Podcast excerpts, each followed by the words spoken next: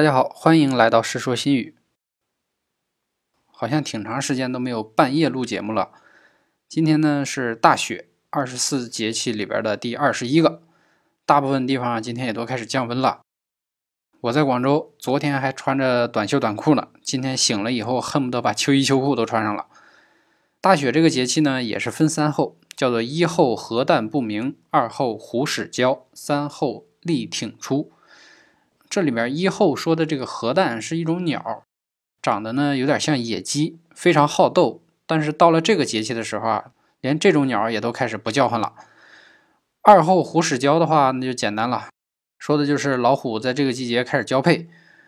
三后力挺出，说的是一种叫力挺的植物，长得呢有点像蒲公英，但是呢比蒲公英要小，在这个季节的时候开始发芽。所以你们有没有发现啊？大雪这个节气有点奇怪。按理说呢，这个节气到了，就意味着气温更低了，下雪的可能性呢变得更大了。但是还有植物在这个时候发芽。另外呢，咱们都知道，动物世界有一句经典的台词，说“春天来了，万物复苏，又到了交配的季节”。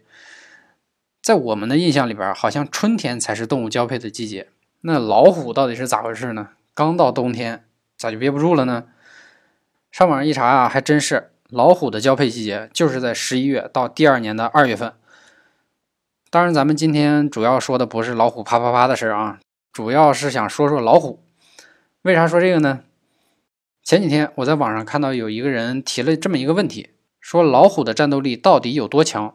如果一个成年男子在刚被老虎咬住的时候就开始反抗，能有多大胜算？然后我就看见有人发出来一个图。啊，咱们都知道啊，所有和格斗有关系的，比如说拳击、柔道、散打，还有主要比力量的一些运动项目，比如说举重、标枪、铁饼、铅球啥的，都会根据体重有一个分级，就是什么六十公斤级、七十公斤级那些，不是一个级别的啊，它就不会放在一起去比。人要是和老虎去比的话，首先在体重上就输了。假设啊，这个成年男子的体重是八十公斤，已经够重的了吧？老虎的体重是多少？一只成年的东北虎体重差不多是在两百到三百公斤。咱们呢就按照中间值算它两百五，这就已经比三个人还重了。他这一巴掌拍下来的力量能够达到一千公斤。当年拳王泰森一拳也就能打出来不到三百公斤。这样看的话呢，拳脚肯定是不好使了。那咱们要是咬呢？老虎的咬合力至少是人类的五倍多，所以呢咬也咬不过。那就只剩下跑了呗。跑的话，博尔特的百米记录是九秒六九，老虎百米冲刺的速度是多少？不到四秒五。所以呢，跑也跑不过，那咋办？有人说了，说上树呗。传说中老虎不是不会上树吗？咱们都听说过这个故事是吧？说是猫是老虎的老师，啥技能都教了，就留了一个上树没教，算是保了一条命。但是呢，实际上那是人家不想费那个劲儿。如果要是真比的话，老虎也能分分钟把人类给秒成渣。人家原地跳都能跳到三米来高的地方。所以呢，最后得出来的结论就是：假设你赤手空拳面对一个距离你还有二十米左右的老虎，它冲上来把你弄死，大概只需要四秒。也就是说，刚才我没说话的这段时间。你就已经 game over 了，完全没有任何赢的可能。所以呢，这种事儿咱们就不用担心了。首先，基本上你是没有机会遇到老虎的。假设如果遇到了，那也别多想了，大喊一声“你他妈来吃了老子吧”，这样的话呢，死的可能还比较有尊严。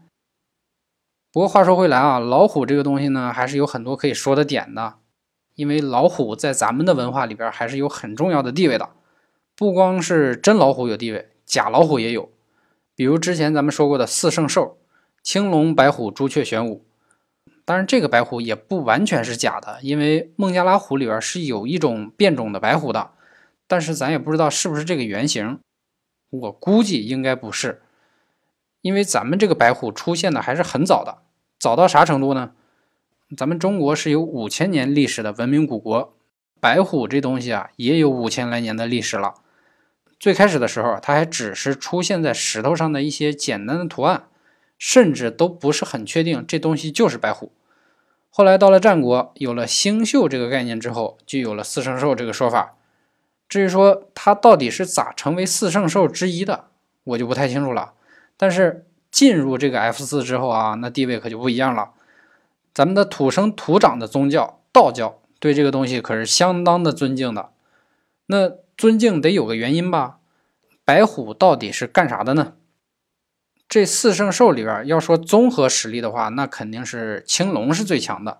但是战斗力或者说是攻击力，白虎才是最强的。所以白虎呢，总是和勇猛、战斗、战神这些词儿一起出现。这也就解释了为啥咱们管打仗比较厉害的人叫虎将。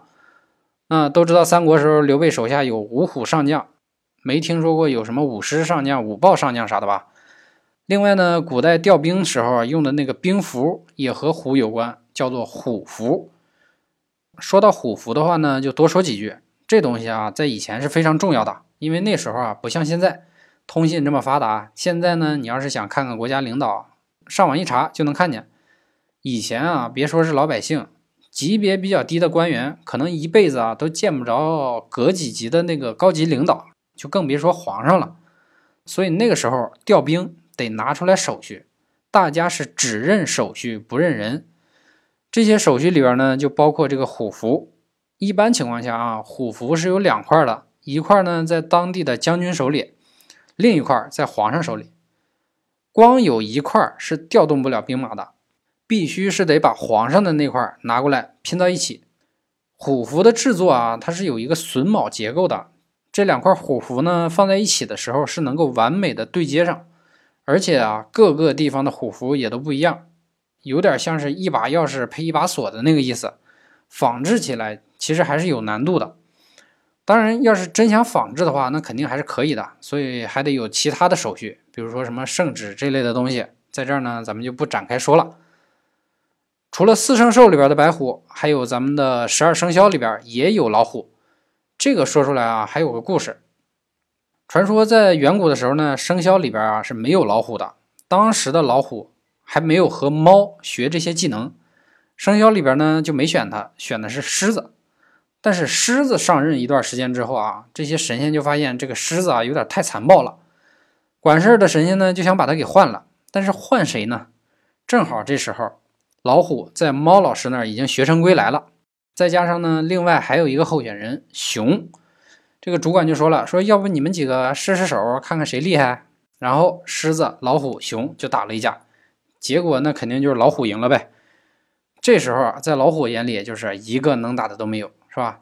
所以你看啊，其实老虎在绝大部分的传说故事里边啊，都是很能打的，除了《水浒传》。感觉在《水浒传》里边，老虎真的就是惨到家了。